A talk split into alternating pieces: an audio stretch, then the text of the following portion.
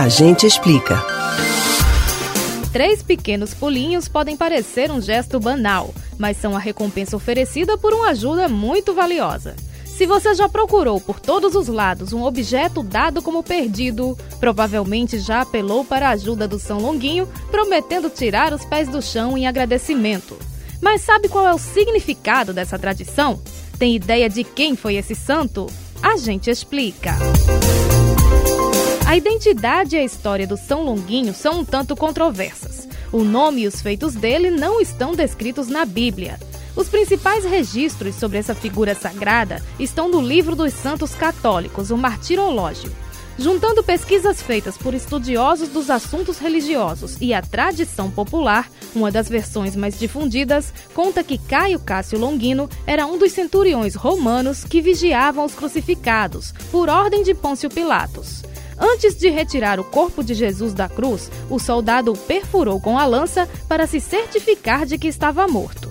Então, gotas do sangue de Cristo caíram nos olhos de Longino, que ficou curado de uma doença ocular.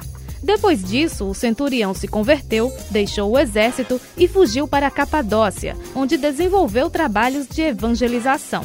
Porém, foi descoberto pelo governador local e denunciado a Pôncio Pilatos. Por se recusar a abandonar sua fé, foi condenado como desertor, torturado e morto. Quase mil anos depois, em 999, ele foi canonizado pelo Papa Silvestre II. E é daí que vem uma das explicações para a fama de santo que ajuda a encontrar objetos. Conta-se que documentos importantes que faziam parte do processo de canonização estavam perdidos. O pontífice então pediu ajuda ao santo e a documentação foi achada. Outra teoria diz que Longino era baixinho. Assim, quando servia a alta corte romana durante os banquetes, os pertences que os convidados deixavam cair sem querer ficavam bem no campo de visão do soldado, que os recolhia e devolvia aos donos. Mas e a história dos três pulinhos? A tradição diz que Longino tinha dificuldades de locomoção e o movimento de pular é um sacrifício feito em solidariedade a ele. Mas, venhamos e convenhamos, que encontrar um objeto perdido faz qualquer pessoa querer pular de alegria.